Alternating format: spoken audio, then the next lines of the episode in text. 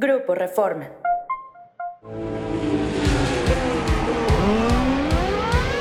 Bienvenidos a Máxima Potencia, el podcast. Arrancamos.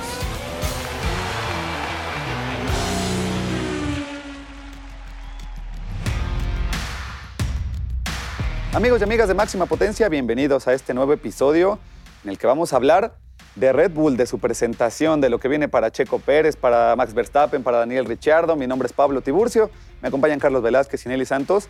Vámonos de una porque esa presentación de Red Bull en Nueva York dejó, además de varias multas, mucho de qué hablar para el equipo de las bebidas energéticas Nelly. Sí, así es. Digamos que la presentación en general pues fue bastante buena por el espectáculo que presentaron y por la gente que estuvo presente también con los pilotos titulares, Max Verstappen y Checo Pérez.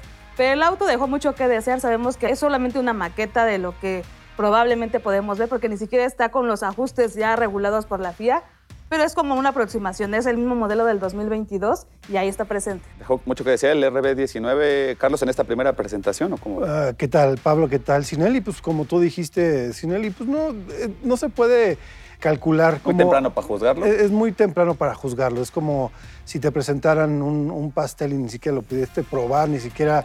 Eh, y aparte son los cambios mínimos. Son este, cosas milimétricas. Son cambios. Al ojo humano no se perciben. Que ¿no? se perciben y no se percibieron. Lo único que se pudo percibir es lo que se hizo de presentación de los pilotos, de Christian Horner ahí, de Daniel Ricardo con el equipo, presumiendo, más onda mercadotecnia que... Más vender el producto, ¿no? Que vender, eso lo veremos hasta los tres días de pretemporada que van a ser en Bahrein hasta esos tres días a finales de Sabremos febrero. por dónde va la cosa. Bueno, vámonos a la recta principal de este episodio, que tiene que ser nadie más que Checo Pérez, que con este RB19 pues tiene que dar un salto importante de calidad si quiere realmente aspirar al campeonato de pilotos, como ha dicho, ¿no? Sí, él ya lo dijo, que sigue siendo el objetivo principal el título de pilotos, obviamente, para el 2023, pero que tiene que poner sobre todo mucha atención en esos detalles de la configuración del auto, del trabajo en equipo, porque al final esos errores fueron los que le costaron tanto el liderato como el subcampeonato al final, ¿no? Trabajo en equipo, dice Sinelli Carlos. Pero con el equipo que a él, lo ayuda, el, su, grupo de mecánicos. Hay que dejarle muy claro a la gente que Checo tiene su propio equipo, Max tiene su propio equipo y luego los dos tienen que jugar en equipo. Aunque este año tenemos que darle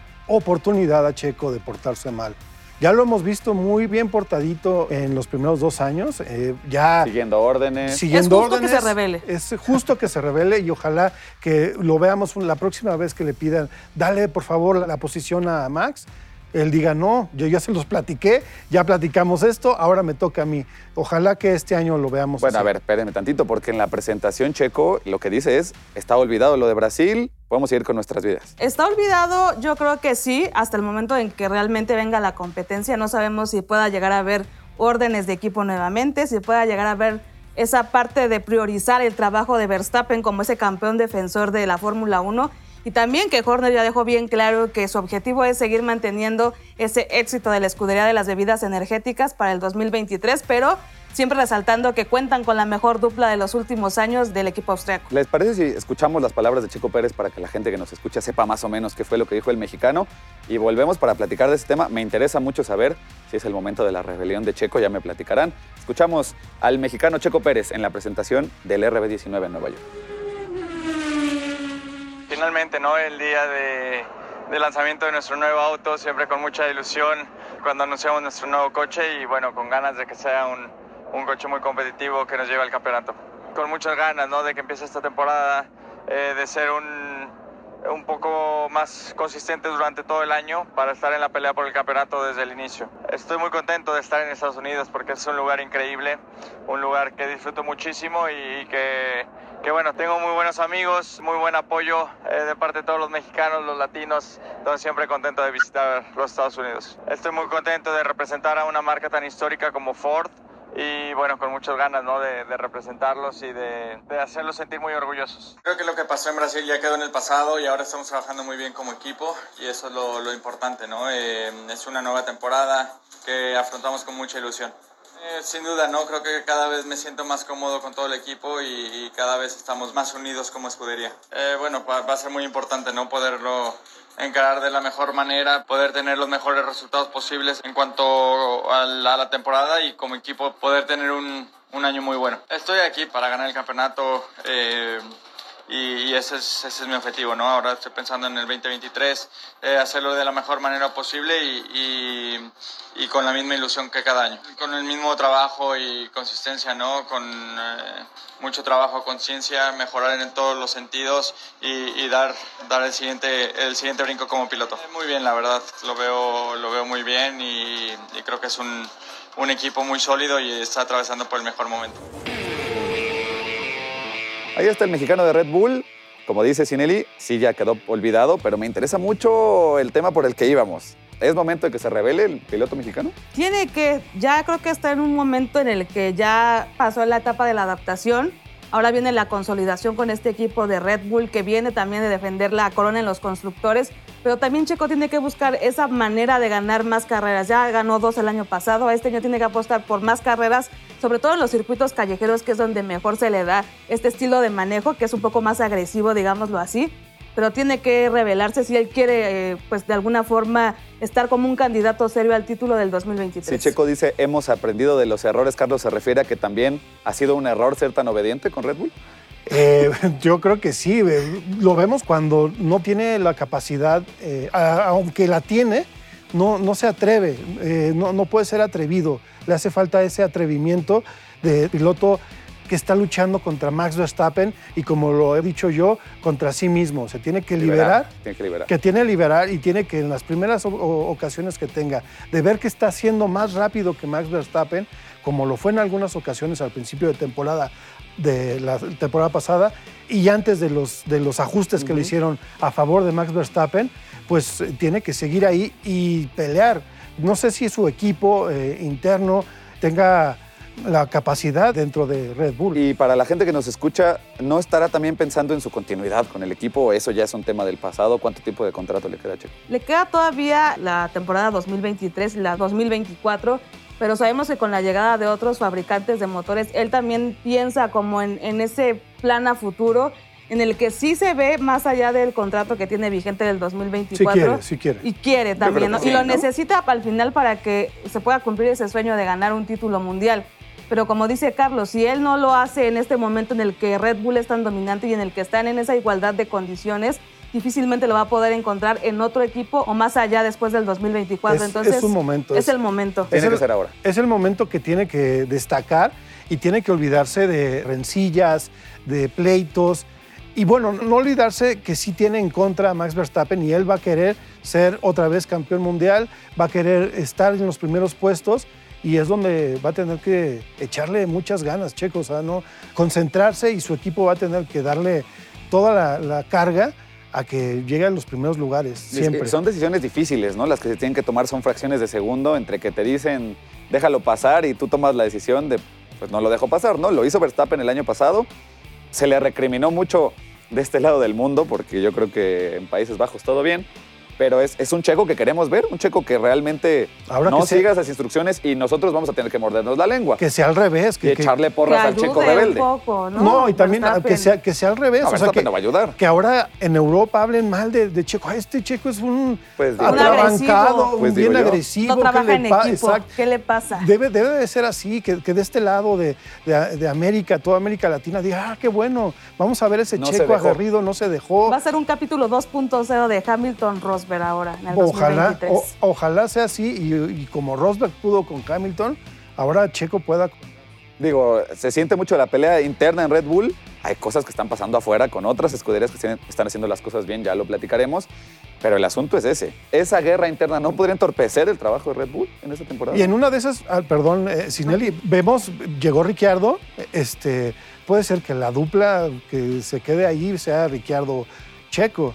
En una de esas, no sé. Pero también Daniel ya se reveló en su momento. No estuvo tan de acuerdo en que el joven Verstappen se quedara con el protagonismo y, e intentó defender su lugar. Lamentablemente, pues salió de la escudería también él buscando pues otros sueños, otras metas y al final ahora lo vemos como reserva volviendo otra vez a ese karma del que quería salir. Vámonos ahora a la zona de curvas porque tenemos que seguir platicando de lo que está pasando en Red Bull.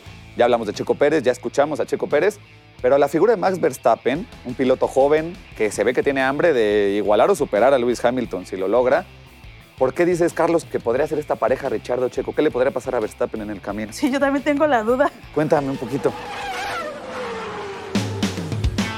No, yo, yo lo vi un poco en la presentación en donde pues eh, el jocoso de, de- de Daniel, australiano, estuvo muy, muy platicador, checo, latino y todo eso, y como que muy relegado, muy, también en su forma física, presentándose, estaba muy tieso, yo lo vi muy tieso a Max Verstappen. No está disfrutando. Está el proceso. nervioso, sobre todo por la cuestión de, de los comentarios de los aficionados mexicanos y latinos que le han caído, ¿no? Porque sabe él que algo no hizo bien, que no está como a la par de los favores que le ha hecho Checo y que es normal, ¿no? Digo, al final el que estaba peleando el campeonato era Verstappen, pero se nota a un campeón del mundo distante de lo que está pasando en el momento, como lejos de su realidad. O sea, dices que el lenguaje no verbal transmitía a un Max Verstappen que no está en el momento, digamos, que no está ahorita disfrutando este proceso, que además, pues el talento lo tiene. Lo que pasa es que a qué costo consiguió ese campeonato de Así, así yo lo sentí, así yo lo vi durante la presentación. Final de cuentas, no les pagan por ser amigos, no les pagan por hacer amistad. Pero es importante que exista esa sinergia. Es ¿no? importante porque tienen eh, durante todo el año unas. eh, tienen que ser- viven juntos, Sí, sí, sí. presentaciones, eh, los videos que luego saca Red Bull que tienen que estar haciendo juegos. eh, entonces, como que tienen que también eh, actuar. No o sea, sé. sería ideal que fueran amigos, pues. No lo son, No pero. amigos, pero sí que se llevaron una sana convivencia, ¿sabes? Porque al final yo creo que la llegada de Daniel le va a dar como cierta tranquilidad a ese equipo de que no se vea tan tenso en el momento de, pues, del- de las órdenes de equipo, de elegir una mejor estrategia, pero sí se nota que alguien no está a gusto y me parece que Checo sí lo está. Verstappen es el que está batallando, pero lo demuestra siempre en la pista. Daniel Que Ricciardo. acabará con todos. que es un piloto que además aquí en México se le tiene algún cariño especial. Eh, ustedes díganme por qué, porque yo no entiendo del todo por, por ser australiano. no, nada más, no nada más aquí en. México. Es muy, Muy agradable. querido. Muy querido, muy agradable, muy sonriente, muy. Como que no quiere ir a pelear con nadie. También se le ve, sí se le vio en las pistas cuando estuvo con Red Bull, sí se veía las rencillas con, con Max, y eso es a lo mejor lo que necesitamos de, de Checo. Y quizás Daniel no le pudo dar tanta pelea y Checo sí le pueda dar más pelea a Max en este año. Entonces, eh, Daniel sí, se- sí- es un jocoso, es, es, es agradable su forma osi de, de- De ser, de, ¿De de- ser? de llevarse con los demás. Aprovechemos entonces, hagamos la parada en pits para ver pues a, a Daniel Richardo, que efectivamente no va a estar eh, corriendo, que va a estar esperando su oportunidad, que se podría abrir en qué momento, cuándo podríamos ver a, a- a Richardo eh, tomar el volante de un monoplaza. Pues ya lo dijeron en Red Bull, lo dijo Christian Horner, el jefe de la escudería, que él va a estar presente pues, en todos estos shows previos a las presentaciones en los grandes premios.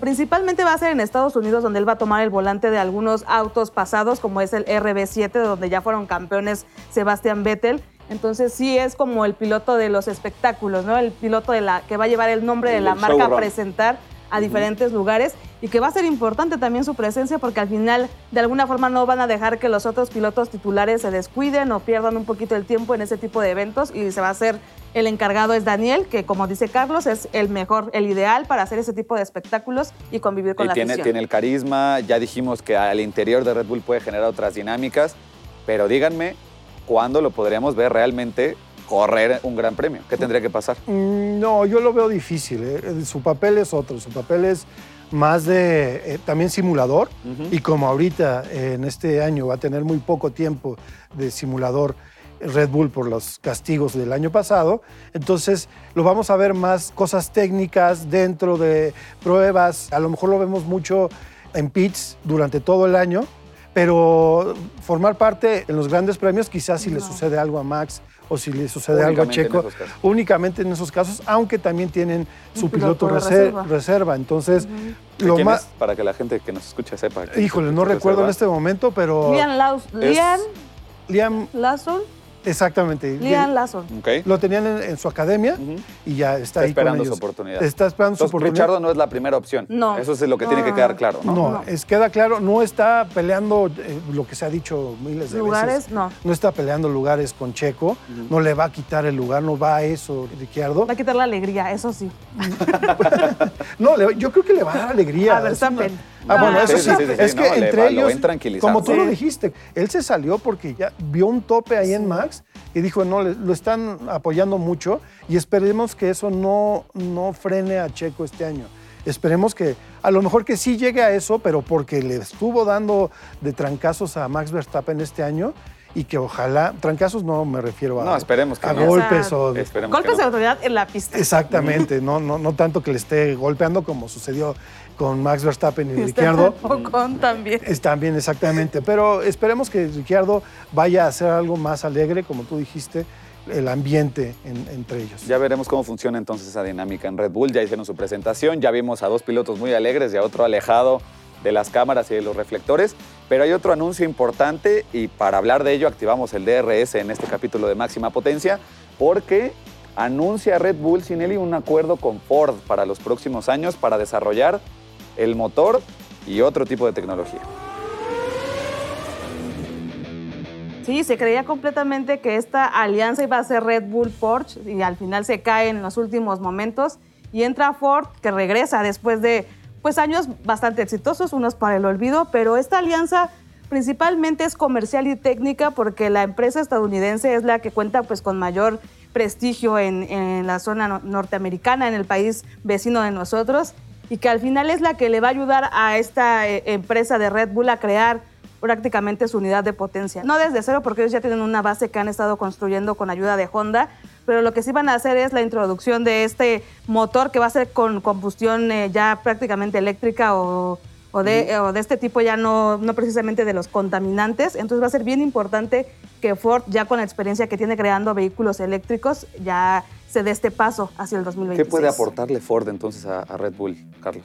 Pues la experiencia que ha tenido durante años, recordemos que Ford ya estuvo en la Fórmula 1 durante dos etapas, en los 60 donde sí tuvo campeonatos, también en, los, en la etapa de cuando estuvo como motorista con Benetton, con Michael Schumacher, que también ganó, ganó un, un campeonato.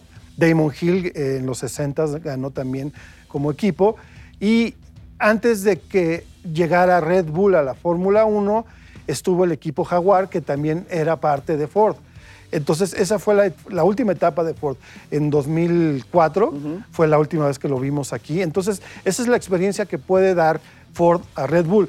Y lo que plantea Ford, por lo que veo, es retomar esa experiencia, ver en qué momento está la Fórmula 1 para que en 2026 ya pueda presentarse como un, mo- un motorista, como un equipo, este, la expansión que quiere hacer eh, el presidente de la FIA y la Fórmula 1 de traer más equipos, pues ya está uno eh, de- adentro. Sí, en la es- lista de espera, En ¿no? la lista de esp- de espera, ya más en la lista de espera, ya está dentro de la Fórmula 1 Sí, sí. y ya nada más está esperando que sea 2026 para decir gracias Red Bull por la experiencia de estos Sí. 3, 4 años, ya me voy ya yo solo. yo. Ya me voy solo yo. Es parte del proceso entonces de Sí. expansión, ¿no? De la Fórmula 1. Sí, es que hay que tomar en cuenta también que con la salida de Honda, ya como parte principal de Red Bull, se queda abierto como ese espacio en la escudería austriaca que busca precisamente a alguien que sea con esta experiencia de fabricar motores eléctricos, donde Ford ha invertido más de 50 mil millones de dólares en la elaboración de estos vehículos y que sí va a ser el primer paso para que empiece ya ellos a fabricar esa base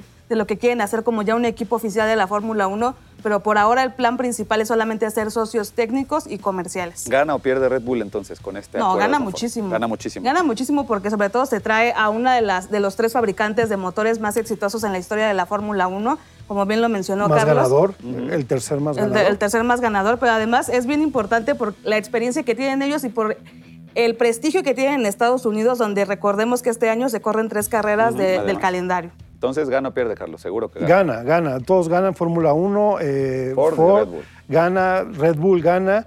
Y, y, pues ya es nada más esperando que haya más equipos, más competencia. Seguramente no va, no va a entrar como un equipo este, de media tabla o por No, abajo. va a llegar a competir. Va a llegar a competir y pues a ver más, más autos eh, Lincoln, más autos Ford. De otro que tipo. se pongan de Audi. modas. Exactamente. Bueno, ese es otro. ese Ya es- está, ¿no? ya- También ya, ahí. ya está sí. también. Porsche, también estabas diciendo tú, Porsche que puede entrar eh, después. Ya estamos esperando que, que se expanda este mundo del Gran Circo. Ya le dedicaremos más tiempo a hablar de la expansión específicamente, pero por ahora este acuerdo entre Red Bull y Ford que queda eh, patentado en la presentación del RB19. Estamos viendo ya la bandera cuadros en este capítulo de máxima potencia. Nada más para que le cuenten a la gente que nos escucha qué equipos ya presentaron su monoplaza para 2023 y qué nos espera de aquí al resto de la pretemporada. Antes ya investigué bien, los pilotos reserva de Red Bull son Liam Lawson, Dennis Hauger y Shane Maloney. Y es importante que la gente sepa que ellos tres tienen prioridad por encima de Daniel Exactamente. Ricciardo en caso Y de que van a estar no participando en prácticas número uno, dependiendo de los grandes premios que los pilotos titulares elijan para que los reemplacen. Ok, perfecto. Es, es un dato importante porque la gente cree, supongo, que si Checo no estaba, Richardo. Y no es cierto. No. Hay pilotos reserva que están esperando su oportunidad. Exactamente. Ahora sí, platíquenme por favor, ¿qué monoplazas ya vimos? ¿Qué impresión les dejó? ¿Y cuáles vienen todavía en la pretemporada? Pues hemos visto cuatro, lo que son Haas, Red Bull, Williams y Alfa Romeo, donde los primeros tres prácticamente eh, fueron solamente un prototipo, una maqueta, pero el que sorprendió bastante fue Alfa Romeo. Yo no me imaginaba con- que, con- que el equipo suizo presentara ese auto tan bien hecho y con esa combinación de diseño entre Ferrari y Red Bull, sobre todo con este diseño en la parte de los pontones tipo bañera, que es el que toma de Ferrari de la escudería y con el que vivieron mejores carreras el año pasado, las primeras, ¿no? Al menos, que les dio bastante gloria, pero también la parte del cubremotor y la parte de- del turbo es lo que le han copiado un poco a Red Bull porque ese suelo también que manejan es referente al que hicieron en, en Austria, bueno, en la, en la sí, sí. escudería austriaca, y es bastante similar y supongo que intentaron combinar como este rendimiento y la potencia de ambos autos y que esperemos que les dé frutos porque a mí me encanta muchísimo esa dupla de Valtteri Bottas y Juan Yuso. No me digas, aquí escucharemos mucho sobre Valtteri Bottas seguramente. Carlos,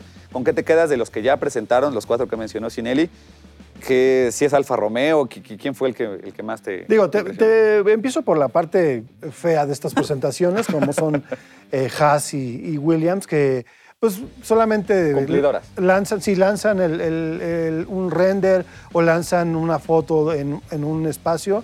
Sí hubo entrevistas, eh, las vimos con Alex Albon, con este Logan Sargent. También eh, a Haas no le vimos nada más que la foto. Y eh, bueno, Red Bull ya platicamos un poco. Y sí, igual que Sinelli, yo estoy eh, entusiasmado con lo que hizo, hizo Alfa Romeo. Eh, también en la, en la zona de la protección, el, el accidente que le vimos a Wang Yusou, también mejoraron eso, eso. Vieron el accidente que sucedió en el Gran Premio Británico del año pasado. eh, reforzaron esa parte y pues Tomaron a- a- precauciones, pre- ¿no? tomaron precauciones y eso es lo bueno que se está trabajando eh, a expensas de los errores anteriores. ¿Qué presentaciones faltan? Además de Mercedes, obviamente. Nos queda todavía un calendario largo, ¿no? Antes de que empiece la Fórmula 1. El 11 de febrero tenemos la presentación de Alfa Tauri, el 13 tenemos doble con McLaren y Aston Martin, el 14 Día del Amor y la Amistad aquí en México, no sé si en otras partes del mundo, pero en México sí, la escudería, la escudería más campeona de la Fórmula Híjole, 1, que es Ferrari, obviamente. El, el 15 tenemos a otra escudería bastante buena, una de mis favoritas, Mercedes, y termina el calendario el 16 con la presentación de Alpine. Ok, ¿qué esperamos de, de este, esta recta final hacia el Gran Premio de Bahrein? No, no esperamos más. Yo creo que los que más le echan ganitas son Red Bull, Ferrari, Mercedes. Pues igual con entrevistas a pilotos, eh, es más mercadológico lo que, Sí, sí, lo sí. que se hace en esta semana y media. Lo que debemos esperar es el de ya las, los, los test de pretemporada, que ya son a finales de cinco días después de la última presentación. Ya estamos a nada Cerca, de la Fórmula de que 1. empiecen. Ahí es donde vamos a ver qué es lo que va a presentar, qué velocidades traen, quién es el, que, el que lo vamos a ver más aguerrido durante las primeras carreras, aunque no podemos decir que ya vamos a ver todo en los, pre- en los test de pretemporada. Vamos a tener que esperar hasta la primera carrera en Bahrein el 5 de marzo. Bueno, pues Carlos Sinelli, muchas gracias. Aquí nos seguiremos escuchando para platicar de todo lo que pase en ese lapso de tiempo preparándonos para el Gran Premio de Bahrein. Mi nombre es Pablo Tiburcio, bandera cuadros, apagamos motores y seguimos en máxima potencia.